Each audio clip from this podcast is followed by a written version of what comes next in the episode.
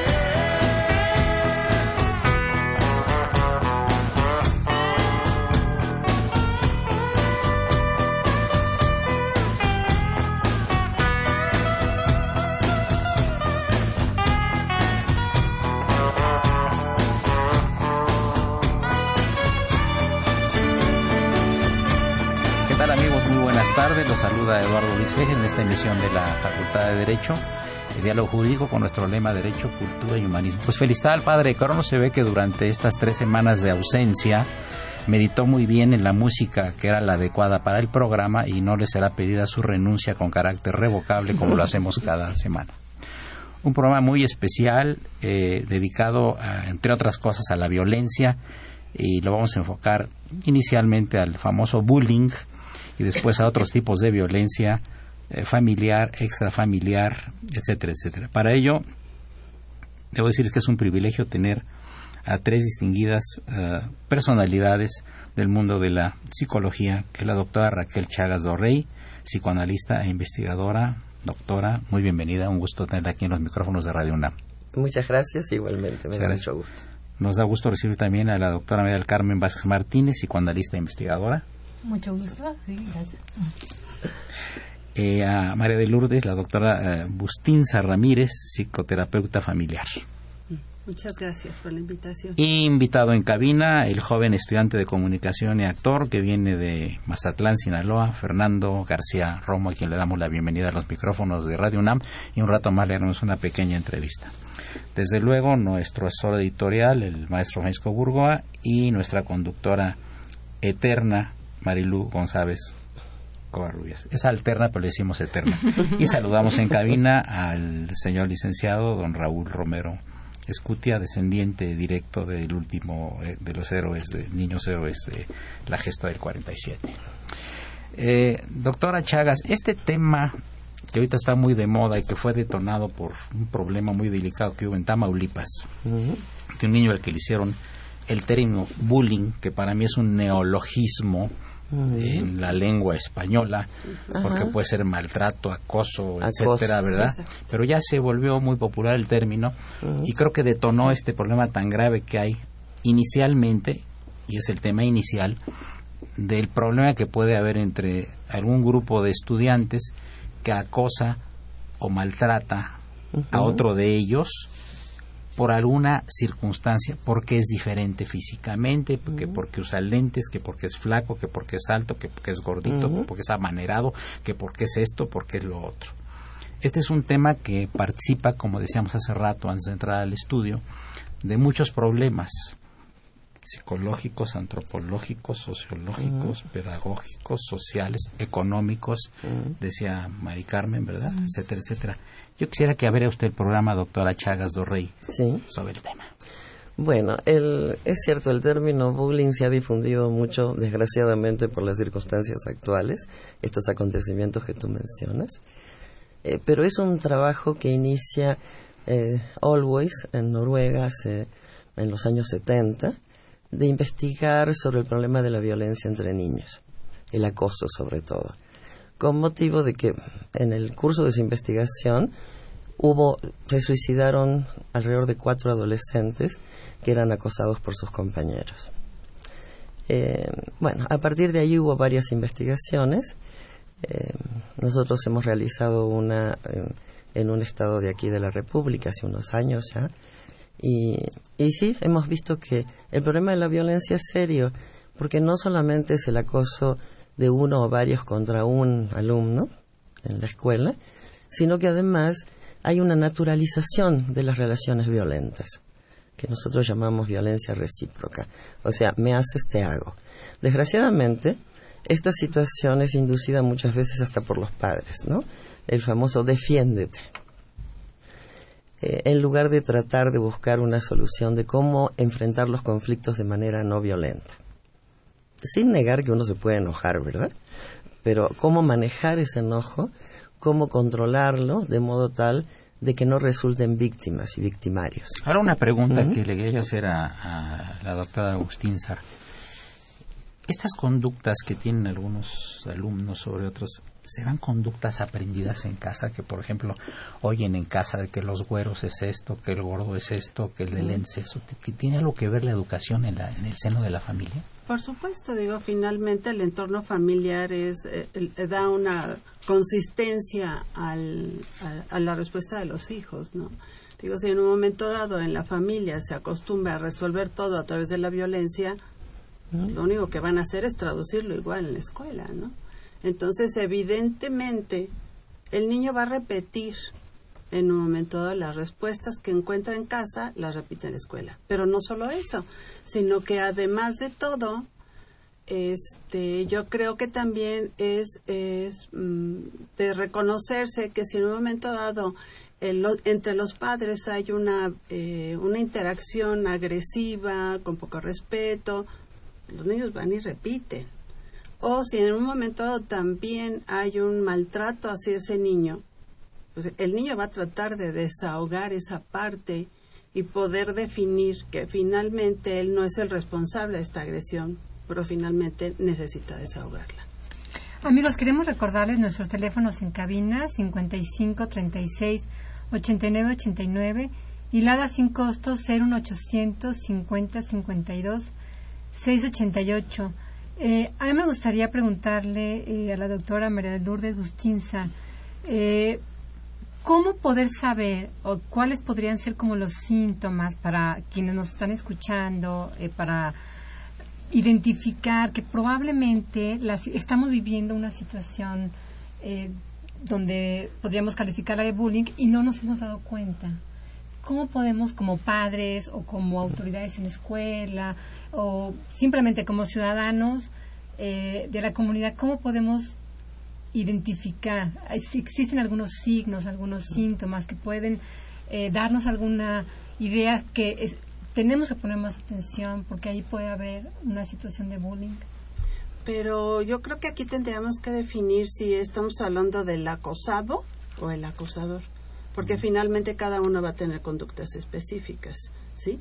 Si en un momento tú te refieres al, al acosado, pues evidentemente son niños que eh, reiteradamente van a decir que no quieren ir a la escuela, no comparten condiciones sociales, evitan cualquier contacto con grupos, este, tienen problemas de insomnio, evidentemente desarrollan una ansiedad evidentemente poco controlada. Entonces, hay como muchos síntomas que finalmente tú puedes identificar en tu hijo, en el sobrino, en el vecino, yo qué sé, ¿no? Un niño que tiende a la timidez, un niño que finalmente no comparte, no interactúa. ¿Sí? Ese sería de alguno el acosado. Pero el acosador, bueno, finalmente yo creo que podría compartir, no sé si ustedes estén de acuerdo conmigo, podrían compartir como ciertos eh, síntomas, como similitud en síntomas, pero finalmente requieren de este, provocar la violencia, provocar el ser como que los amos del recreo, los amos del, del del grupo, ¿no? Que ellos son los que definen las reglas, los que definen la intervención de juegos, etcétera, etcétera, ¿no? Pero yo creo, en mi experiencia y en lo que he vivido como terapeuta familiar, Yo sí creo que tanto los acosados como los acosadores finalmente comparten síntomas. Pueden ser niños que en casa son tímidos, pero que intentan ser este, en vez de repudiados, en vez de limitados dentro del grupo de la escuela, tienden a buscar ser reconocidos.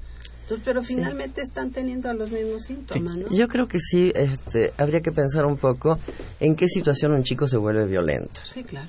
Eh, a veces sucede, por ejemplo, que está pasando por una situación de crisis en la familia un duelo importante, alguien que murió y está muy dolido, entonces se vuelve agresivo, ¿por qué? Porque es una manera de meterle el dolor a otro, desentendiéndose del dolor. Y eso puede ser transitorio incluso, no como algo permanente. O puede volverse algo permanente si el chico no puede elaborar, digerir esa situación. También puede suceder que sea un chico, como decía aquí la este, compañera, maltratado en su casa. Entonces, una manera de desprenderse de, ese maltrato es, bueno, me parece, mi papá me pega, yo soy como mi papá y pego a otros, ¿no? Se llama identificarse con este agresor. Por otro lado, puede suceder también que haya un cierto disfrute en la violencia, eso también existe, no solamente en niños. Un disfrute sádico, digamos, ¿no? De hacer doler a otro. Y bueno, finalmente también la violencia intrafamiliar, que aparece como un modelo de violencia. Lo que pasa es que hay que también tomar en cuenta esta cuestión de que hay chicos que están muy mal psicológicamente y no pueden diferenciarse yo soy yo y el otro es el otro. No pueden llegar a esa conclusión, digamos, a percibirlo así. Entonces, ¿qué es lo que sienten? Bueno, el otro es como una parte mía. Si golpeo al otro es como si me golpeara a mí. Como, como que se confunden fácilmente. Entonces son múltiples las causas. Yo quería agregar nada más a lo que decía aquí este el Bordés, que eh, uno de los indicios también, por supuesto, el no querer ir a la escuela de las víctimas, pero a veces también los, las chicos víctimas llegan a su casa con la ropa maltratada, rota, ¿no? o efecto de la violencia física de otro, y se justifican diciendo que se caen, que tienen accidentes en el recreo, que tropezaron, que, este, que fue su culpa. Entonces sí hay que pensar un poco en eso. Y por el lado de los agresores, pues es más difícil detectarlo, sobre todo cuando hay una situación de violencia en la casa, porque pues ese es el modo de comunicación. Sí, maestra Vázquez Martínez. Sí, yo quería agregar un poco eh, que es como más observable, sobre todo del lado de los agresores, que hay un problema respecto a como la eh, constitución del otro en ellos. Por ejemplo, ¿qué quiero decir con esto? Que, que cuando hay una situación de violencia, eh, resulta que hay una negación del otro como semejante. Al otro se le toma como un objeto, que puede ser como parte de mí mismo, pero también como un objeto. Entonces, una de las cuestiones que vemos mucho en estas problemáticas de la violencia, tanto en la familia como, como en los chicos en la escuela, es que justamente, sea, o sea, no existe esa noción de otro. El otro es una cosa, una cosa que se puede usar, que se puede maltratar, que no hay un, una incorporación de una ética mínima de eh, no hagas al otro lo que no quieres que te hagan a ti. Entonces, los otros hacen eso porque no ven al otro como un semejante como un semejante. Está borrado ese problema de eh, o esa situación de reconocimiento y, entonces la actitud es inclusive amoral, ¿verdad? Ni siquiera es inmoral, o sea, te estoy atacando, golpeando porque tú eres un objeto, eres una cosa, punto. No tengo ningún complejo de culpa al hacértelo. Claro, claro. Y por eso este, yo creo que todo este tema de los límites y todo eso que se deben poner a, a los niños tempranamente, yo creo que también tiene que ir acompañado justamente de la construcción de este principio ético en los niños del reconocimiento al otro. No se puede hablar de, de, de, un respeto al otro si no hay una ética allí implícita, ¿no? Que a propósito de lo que mencionaba hace un rato, de, como un imperativo categórico. ¿no? vamos al primer este, corte musical, nada más quiero hacer un, un, un comentario para que lo meditemos ahorita después del, del, corte musical. Que espero que sea buen corte musical, si no estás despedido con los honores de siempre. ¿eh? Eh, qué tanto influyen los medios de comunicación en la actitud de los de, los niños? ¿no? ¿Qué tanto la, perdón, qué tanto la eh, frustración que produce la televisión en algunas gentes también los hace que lleguen a molestar a los demás. Amigos, llegamos a la primera parte de, este programa. Eh, les recuerdo que se encuentran en cabina la doctora Raquel Chagas Dorrey, la doctora María del Carmen Vázquez Martínez, la doctora María Lourdes Bustinzar Ramírez, el joven Fernando García Romo, estudiante de comunicación y actor, y por supuesto nuestra conductora alterna Marilu González Cobarro. soy Eduardo Luis Fejer, continúen el 0860, esto es Radio Universidad Nacional Autónoma de México.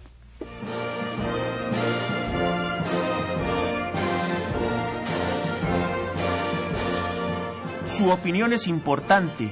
Comuníquese. Nuestro número 5536 8989. Del interior de la República 01800 5052 688. Por cierto, a nadie le gusta que le peguen. No es saludable. En este barrio, los niños le tienen prohibido a sus papás pegarles, aunque alguna pequeña nalgada a veces sea, digamos, conveniente. Hoy, aquí, ante toda la prensa nacional e internacional, los niños declaran.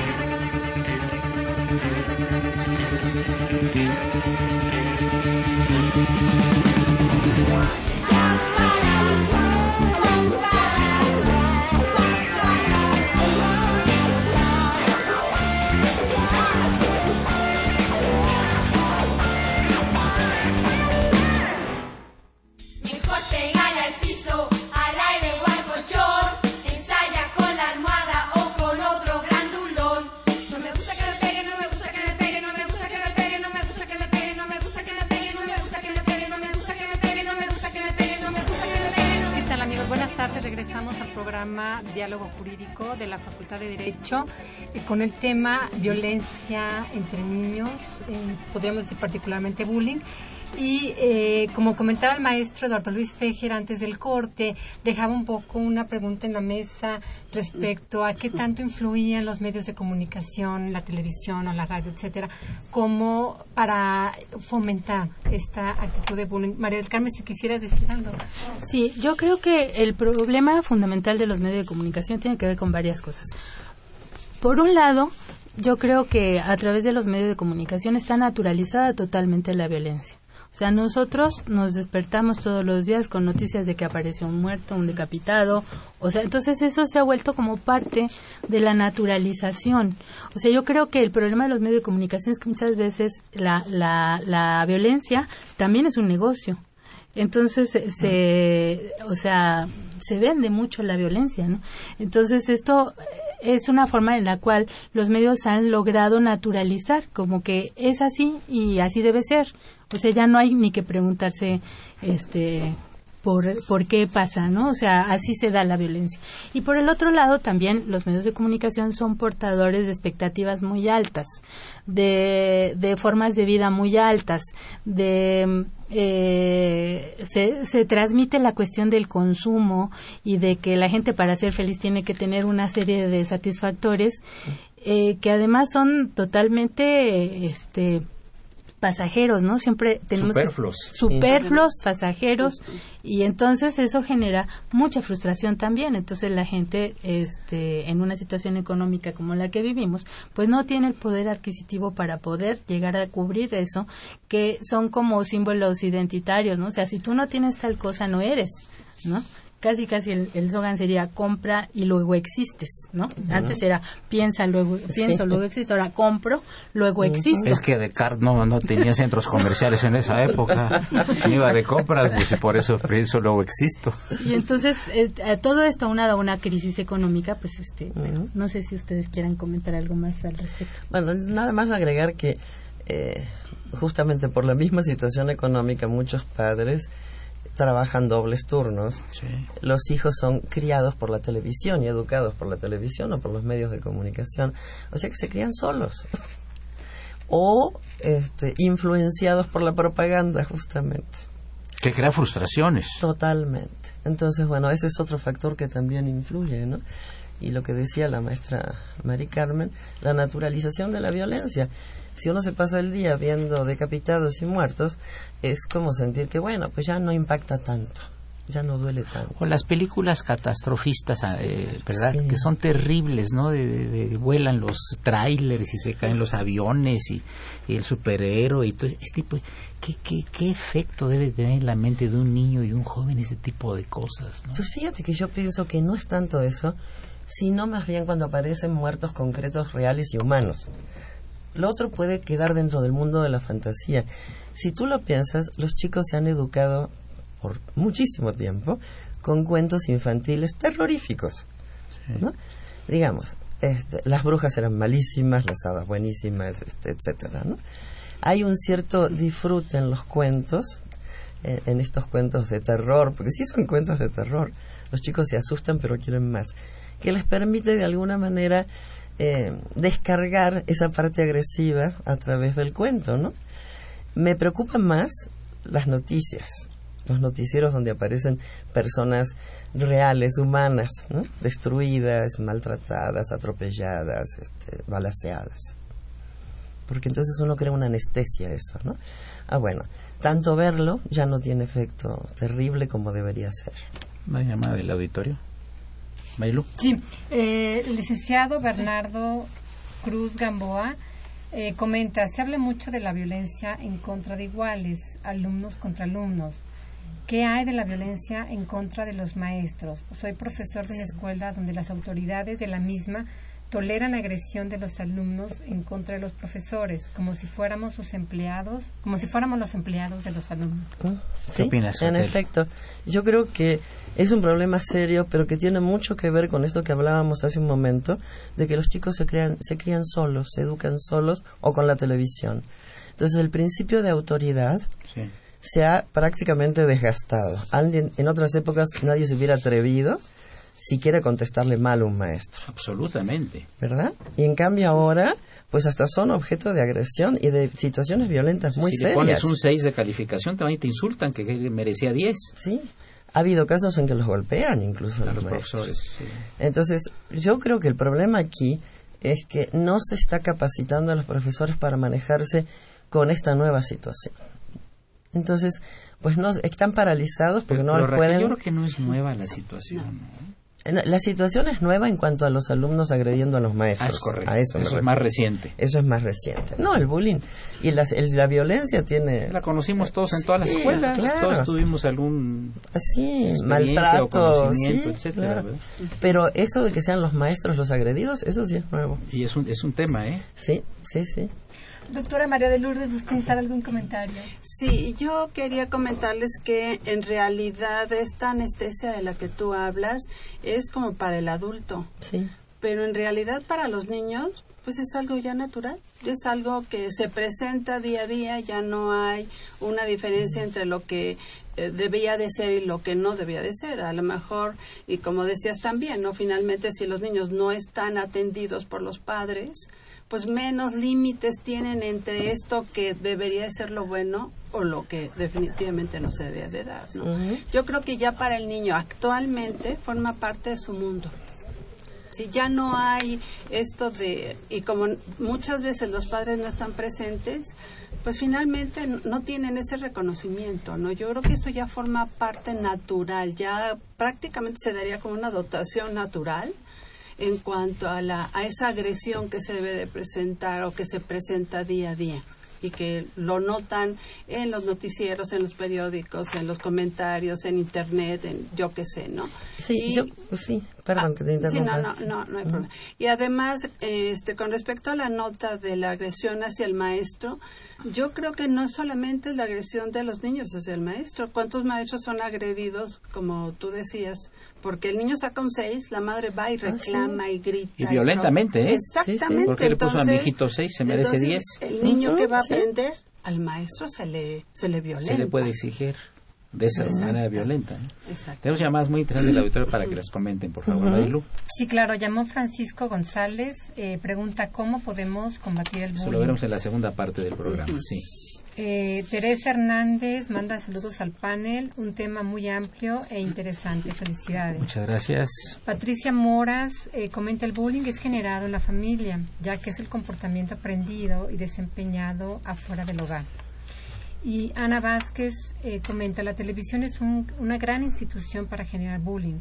Los programas de violencia, los niños lo aprenden y lo ven como algo cotidiano. Los niños deben saber cosas de educación y no de violencia. Ya no hay valores de ningún tipo.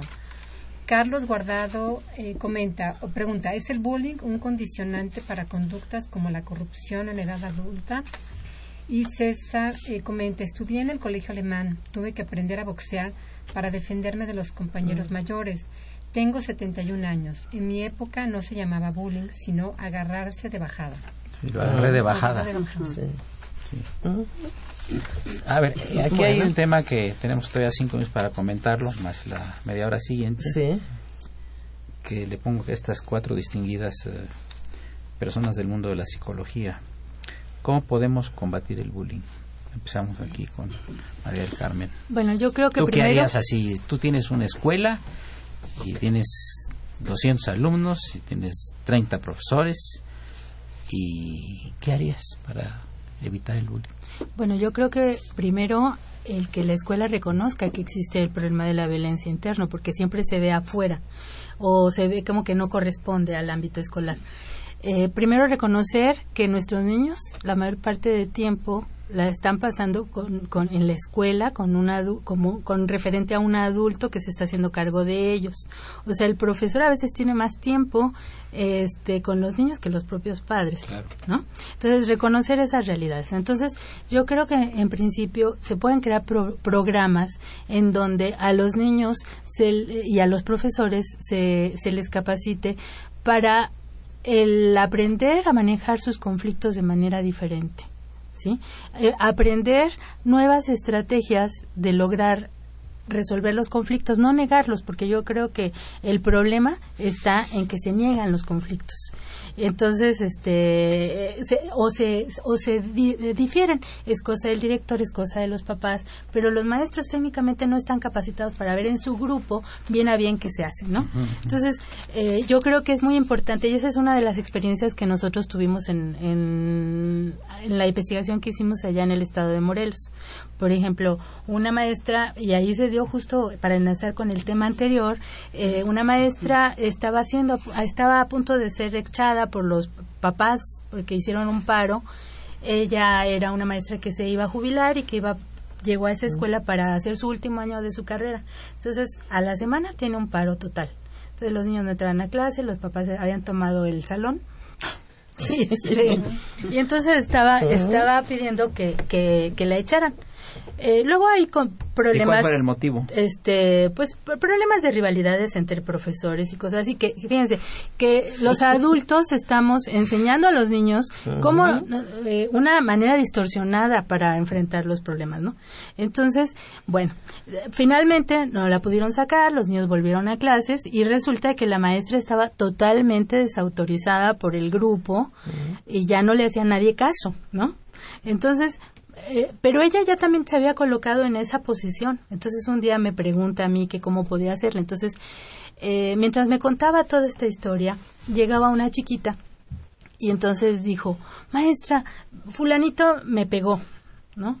Y entonces, sí, sí, espera. Entonces me seguía contando. Entonces, este, eh, bueno, me dijo una pa- mala palabra. No, no te preocupes, eso, ay, no, no, no es una mala palabra. Entonces, evadía hacerse cargo y entonces yo le decía, bueno, ahí lo que hicimos fue tomar in situ, ¿verdad? La situación y entonces hicimos que los niños arreglaran su conflicto y que la maestra pudiera hacer ese ejercicio de ser mediadora de un problema. Entonces los maestros tienen que aprender a ser mediadores en, en los conflictos y eso mm, falta esa Sobre capacitación. todo mediadores inteligentes. Sí. ¿verdad? Sí, lo más difícil, sí.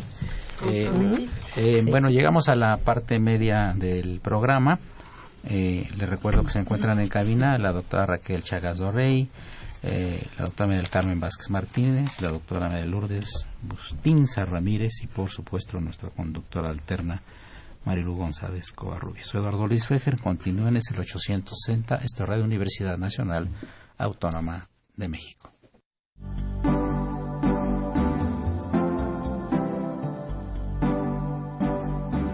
Está usted escuchando Diálogo Jurídico, Derecho, Cultura y Humanismo.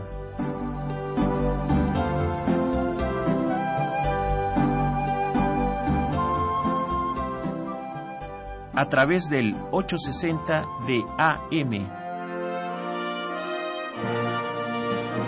El alma mater del cuadrante.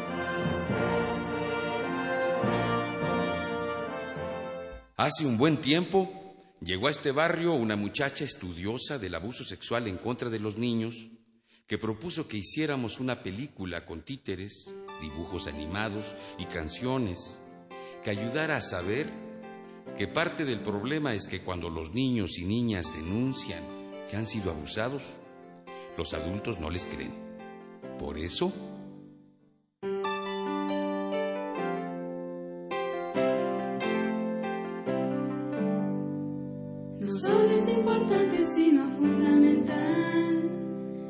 los niños le platiquen su problema mamá. Cuando un niño se refiere a su vida sexual, es urgente que lo escuche, no es posible dudar.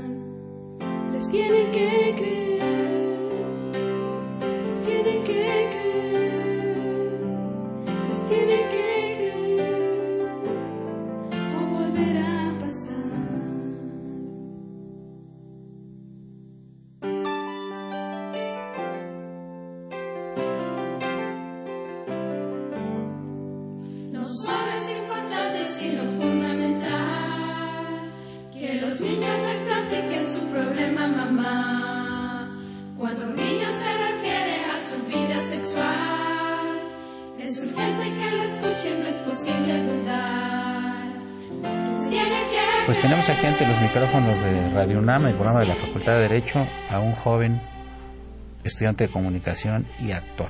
Él viene de Sinaloa, va a iniciar su carrera allá en Mazatlán. Es hijo de un gran actor, eh, Fernando Barraza, eh, que estuvo muchos años aquí en México y después pues, regresó a su tierra. Eh, Fernando inclusive presentó varias obras de teatro aquí en Radio Universidad. Yo las las vi, varios programas de televisión y de radio, es una gente muy brillante a la que le mandamos un saludo. Y resulta que su hijo, Fernando García Romo, que tiene recién cumplido 18 años, ya ha participado en varias obras de teatro con el papá, acompañándolo en toda la República. Platícanos qué obras de teatro y en qué lugar estuvieron, Fernandito. Bienvenido. Buenas tardes, muchas gracias. Pues eh, yo empecé mi primera obra de teatro a los dos años de edad. Desde chiquito siempre he tenido muy buena memoria y siempre me ha gustado presentarme en público. Me gusta hablar con la gente. Entonces mi papá me enseñó, me enseñó a hacer lo que él hace y es algo maravilloso para mí. Me encanta poder hacer sonreír a la gente, hacer llorar de alegría a las personas. Y eh, estuvimos en, en una obra de teatro que se llama Por siempre jamás y estuvimos re- recorriendo la República Mexicana presentando esa obra. Es una obra que habla sobre la drogadicción, sobre los problemas que, que te trae, sobre la violencia intrafamiliar, sobre un poco sobre el bullying, que es lo que estaban hablando hace rato. Y pues todo eso son temas que, que a los chavos más que nada les ayudan, les ayudan para superarse a sí mismos, para enfrentar la vida que llevan, enfrentar su realidad. Y pues a mí me gusta muchísimo, me gusta mucho actuar, me gusta presentarme, me gusta hacer todo ese tipo de cosas. O sea que no le tienes miedo al público, No, ni para a los micrófonos, según se ve. Sí, no, me, ya nos me viste nerviosos a todos, aquí estamos temblando y tú estás con- tan fresco como una lechuga. Sí, eh, es que hablar ante muchas personas es algo que a la vez es relajante, sobre todo cuando llevas una vida con problemas o con eh, bullying, que es lo que estaban hablando. Pues yo toda mi vida he sufrido de bullying, como ustedes se dan cuenta, mi estatura. Tengo 18 años y parezco que tengo 15 16 años. Pues bendito sea Dios, ya quisiéramos los tenemos aquí tener unos cuantos años menos. Dando luego la receta, ¿hay algún jabón allá en Sinaloa que nos sirva? El champú. Nada, es un champú, ajá. No, y pues, pues sí, es eso, hablar con las personas es algo que a mí me relaja muchísimo y me agrada. Qué bien, pues oye, nos da muchísimo gusto recibirte aquí en los micrófonos de la UNAM. Te deseamos mucho éxito en tu carrera de comunicación y de actor y yo creo que te auguramos desde ahorita este eh, un- una magnífica carrera y, muy- y mucha aventura en tu vida personal y profesional. No sé si alguna de las maestras quisiera preguntarle alguna cosa. Raquel. Pues, ¿no se te ha ocurrido, por ejemplo, hacer alguna obra sobre bullying?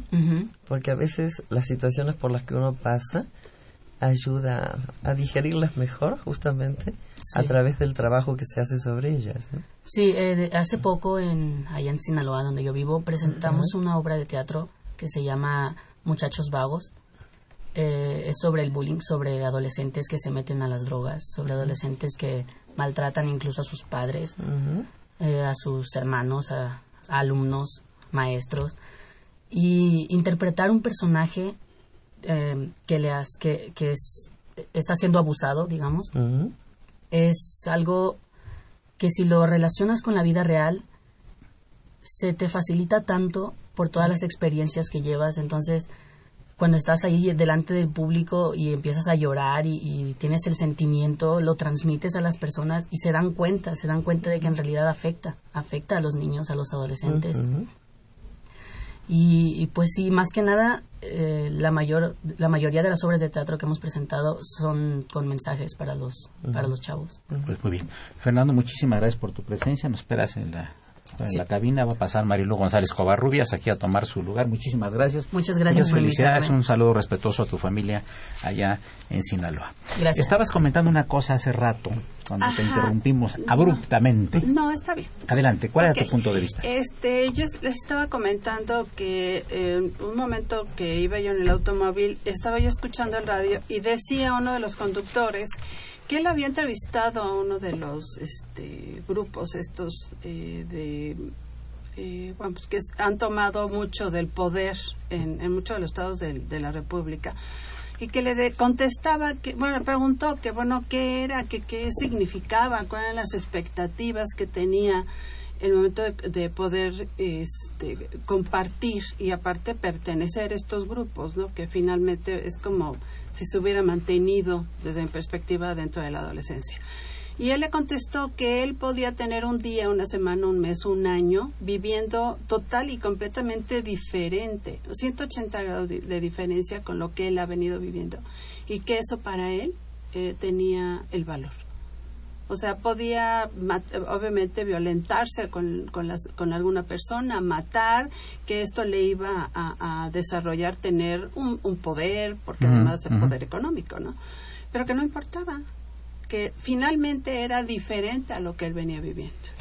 Entonces yo creo que esto, por eso yo creo que finalmente lo que les decía antes de que el niño ya vive en este mundo, ya forma parte de lo natural, de lo de lo que se vive a diario, es por eso que es más difícil, ¿no? Es más difícil que en un momento dado eh, la intervención de los padres y de los maestros tiene que ser definitivamente de forma permanente y directa. Porque si no, sí creo que es muy difícil. sobre por- desnaturalizarla. Exacto. Ahora, el problema es que eh, lo veíamos en la escuela en la que trabajamos esta investigación, de que muchas veces los maestros, como no se pueden hacer cargo del problema porque no están capacitados y nadie los capacitó para eso, llaman a los padres para que se hagan cargo. Ahora, ¿qué pasa con esto? Si se trata de padres maltratadores, de una familia violenta, no se van a poder hacer cargo. Es imposible. ¿Cómo van a manejar la cuestión de la violencia con el del chico si no es con violencia contra él? Entonces, como decía Mari Carmen, es muy importante resolver el problema en la escuela. Finalmente es el lugar más protegido teóricamente en el que están y más tiempo. Incluso a veces más tiempo que con los padres en la casa. Entonces, esta estrategia de llamar a los padres para que se hagan cargo de lo que no se han podido hacer es un absurdo. El problema hay que resolverlo en la escuela, capacitando maestros, ayudándoles en tareas de prevención, eh, fomentando una cultura de la paz en ese sentido y de el vínculo entre ellos donde se tome en cuenta al otro no como objeto sino como un ser humano justamente que es lo que es entonces me parece importante este, esto de llamar a los padres no tiene mucho sentido digamos. Es pedirles algo que no han podido hacer. Ahora la otra cuestión es cómo se resuelve en la escuela, como decía Mari Carmen, a mí me gustaría que platicara ella un poco de algunas técnicas que hemos puesto en marcha en la escuela incluso, eh, en el tiempo en que estuvimos, porque creo que sí es importante ver cómo capacitar a los maestros en esto, porque sí están realmente muy perdidos frente a la cuestión, no saben cómo reaccionar. Unos directamente decían no hay violencia en la escuela, aquí solamente los chicos se golpean tres o cuatro veces por semana. Eso era no hay violencia. Bueno, eh, faltaba un día más nomás creo. Este, o lo que veíamos también respecto a lo que decía Mari Carmen, había dos grupos de maestros que no se hablaban, pero les decían a los chicos, tienen que resolver las cosas platicando. pues si ellos estaban dando el ejemplo. Junto con eso hemos visto otros otro maestro en particular que tenía una actitud de escuchar a los chicos, y justamente un maestro de sexto, que es de los jarados más difíciles. Escuchar a los chicos, escuchar sus problemas, y justamente su grupo era el que menos problemas de violencia tenía. Entonces creo que eso es un buen ejemplo. ¿no? La, ibas a decir algo, por favor. Ajá, sí, de hecho yo iba a comentarles algo. Yo estuve trabajando nueve años en escuelas en particular porque mis hijas estaban muy chicas y finalmente, bueno, quería ejercer mi profesión, pero también eh, quería estar con mis hijas. Y yo vi en muchas ocasiones que también los padres están esperando que quien establezca los límites, quien establezca los valores a la escuela. Y entonces se vuelve un estar realmente como pelota, como una pieza de ajedrez. Ahí te encargo, hazte cargo. Exacto, pero al mismo tiempo la escuela, ay, no hay que hablar con los padres. Sí, y yo de aquí para allá, lo ¿no? mismo. Es que mira, finalmente, ¿cuál es la función de la escuela? No es solamente instruir, es formar ciudadanos. Y si nadie lo va a hacer y los padres están incapacitados para hacerlo, por lo que fuere, pues no queda más que la escuela. Sí, claro. Y es un medio que hay que aprovechar. Sí, ¿no? de hecho yo creo que debería de tener mayor este, formación y no nada más a nivel de enseñanza, de, de materia, el, maestro. Yo creo que debe de tener mayor orientación psicológica. Sí, sí. ¿sí? O al Con- menos para esto, estar Exacto, capacitados para manejar Y para decir, bueno, mira, si los padres no se van a hacer cargo, déjame ver qué puedo aportar yo. Sí. Finalmente, ¿no? Entonces. Nosotros tuvimos la experiencia de que implementamos un taller de capacitación en la escuela donde empezamos a hacer la investigación. Entonces, justamente uno de los temas que se trató es el, el aprender a manejar los conflictos.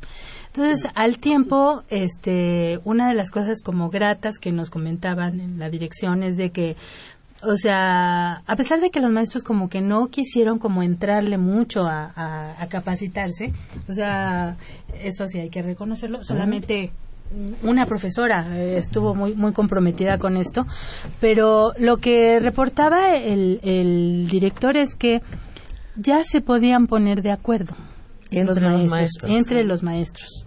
Entonces que empezaban a poderse escuchar. Y eso fue solamente de hacer un taller en donde estábamos explicándoles el trabajo del manejo de conflictos, ¿no? O sea, eso me parece como sumamente importante, ¿no? Pues sí. Y este y bueno, dentro de algunas investigaciones que han hecho, este se propone que, que se incluya dentro de la currícula este tanto de la formación de los docentes como de los eh, de los propios planes de estudios de la escuela primaria, secundaria, incluso del jardín de niños, que se incluya dentro de la currícula el tema que tiene que ver con el manejo de conflictos, con la- el tema de, de la violencia. Y entonces eh, hay algunos norteamericanos, por ejemplo Johnson Johnson, que proponen el, la, lo que se llama la controversia programada, es decir, que los maestros tienen como la opción o la oportunidad de empezar a, tratar temas que tienen que ver con distintas cosas, por ejemplo, el tema de la historia, el tema de, de las ciencias naturales, cualquier tipo de tema, puede ser como un pretexto para que los niños aprendan a discutir, aprendan a tener puntos de vista diferentes, aprendan a escucharse, este, y que entonces allí, este, no solamente se esté esperando a que venga el conflicto para poder resolverlo, sino que a los niños se les enseñe como a aprender a reconocer al otro, a respetar al otro, a escuchar al otro y a decir lo que se piensa. ¿No? Y a expresar sus sentimientos, este, porque bueno, una de las cosas que nosotros encontramos en los niños que tienen relaciones violentas es su, su dificultad de poner en palabras todo lo que traen en sus emociones, ¿no? Perfecto. Bien, amigos, llegamos a la penúltima parte del programa. Les recuerdo que se encuentran en cabina las distinguidas eh, doctoras del mundo de la psicología, del psicoanálisis, Raquel Chagas Borrey, María del Carmen Vázquez Martínez y María de Lourdes Bustinzar Ramírez. Por supuesto, la conducción alterna, siempre grata, de Marilu González Covarrubias. Regresamos en un momento. Gracias.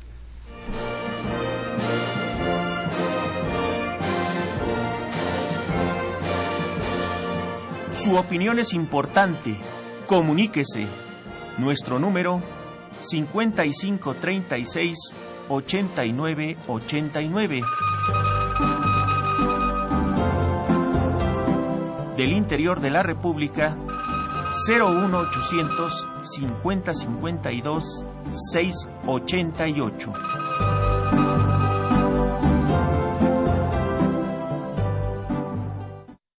Pero además, los niños tienen que saber cómo se llaman sus órganos sexuales, para qué sirven, cómo cuidarlos y hacer que sean respetados. Y también que nadie se los puede tocar sin que ellos lo autoricen y que en todo caso una buena asesora en estos casos es la mamá.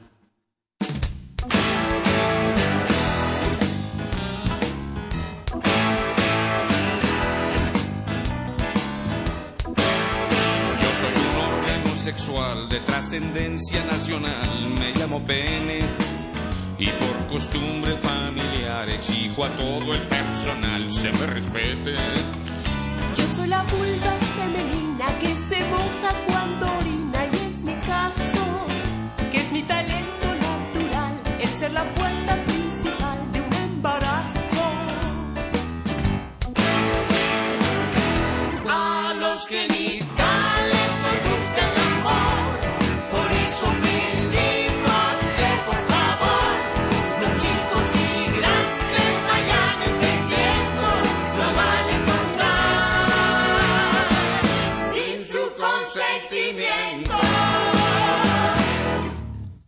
Hoy que de chico soy feliz porque conmigo se hace chis, ya me imagino cómo seré cuando sea grande y me haga experto en estirarme y hacer niños.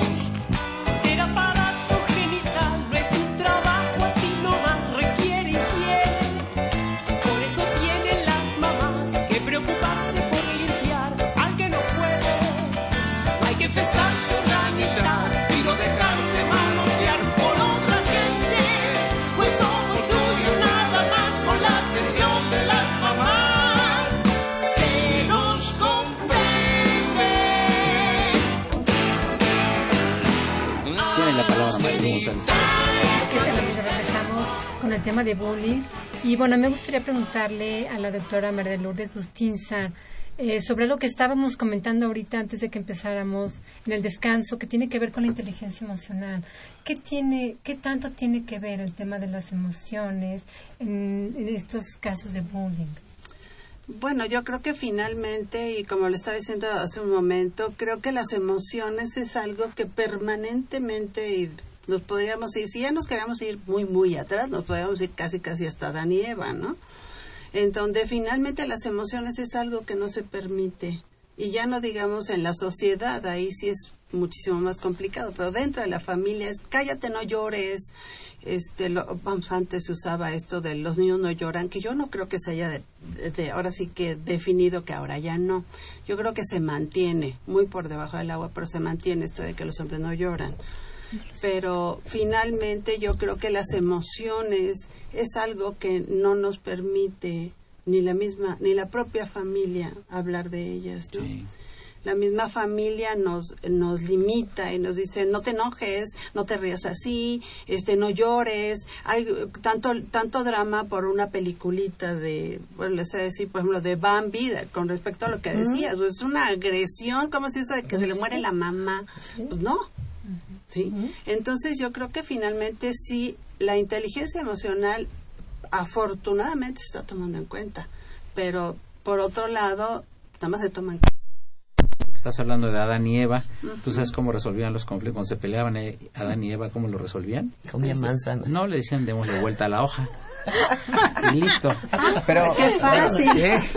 Pero Raquel, eh, platícanos de tu libro un poquito, Ande, porque te vamos a hacer un programa pues, sobre tu libro a que esté publicado. ¿De qué Ah, se trata tu libro? Justamente es producto de esta investigación que hicimos de los diferentes tipos de violencia en la escuela, cómo funciona el vínculo con el maestro respecto a la violencia, cómo se vinculan los chicos con esto y los maestros con el problema de la violencia. Entonces, bueno, eh, terminó constituido el libro ahora y esperamos que se edite antes de fin de año. Bueno, pues ya lo presentaremos aquí en el programa. Es promesa, ¿eh? Sí, sí, claro que sí. Marilu, una Fíjate, llamada. Una cosa, Sí, ah, perdón. perdón, una cosa que nos preocupaba del- en la escuela es cómo se resuelve ahora el problema, hasta ahora. Un chico es violento, agresivo, entonces se lo primero se llama a los padres. Segundo, si no responde con eso se lo expulsa. No, se lo suspende y se lo expulsa. Y entonces qué hacen? Va el programa, el problema a otra escuela. y así sucesivamente hasta éxodo. que hay una escuela que ya no los toma y entonces eso se fomenta el ausentismo, fomenta el analfabetismo porque terminan por no ir a ninguna escuela y no resuelve el problema. Eh, yo quería preguntarle eh, a la maestra María del Carmen, hace un momento comentabas algo de que los temas de sobre la violencia a veces se naturalizan.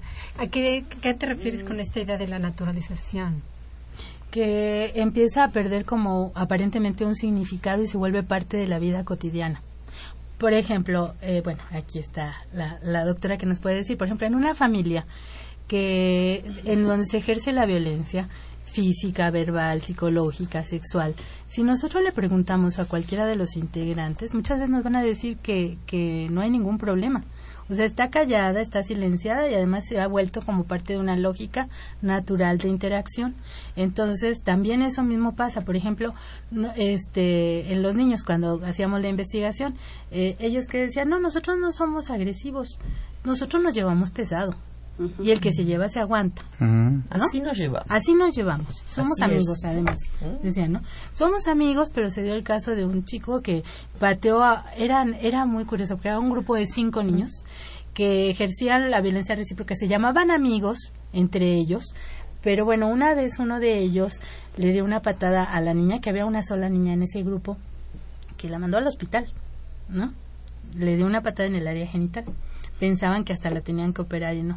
Eh, Pero bueno, cua- después que se repuso la niña y volvió, este trajo con los otros amigos al otro, lo agarraron este de una mano y otra este lo, lo sujetaron y entonces ella le dio una patada en los genitales. Entonces este Ley del talión. ley del talión, pero son amigos, ¿no? Y este, pues bueno, eh, eh, y a propósito del poder, uno de los chicos violentos era hijo del director. Sí.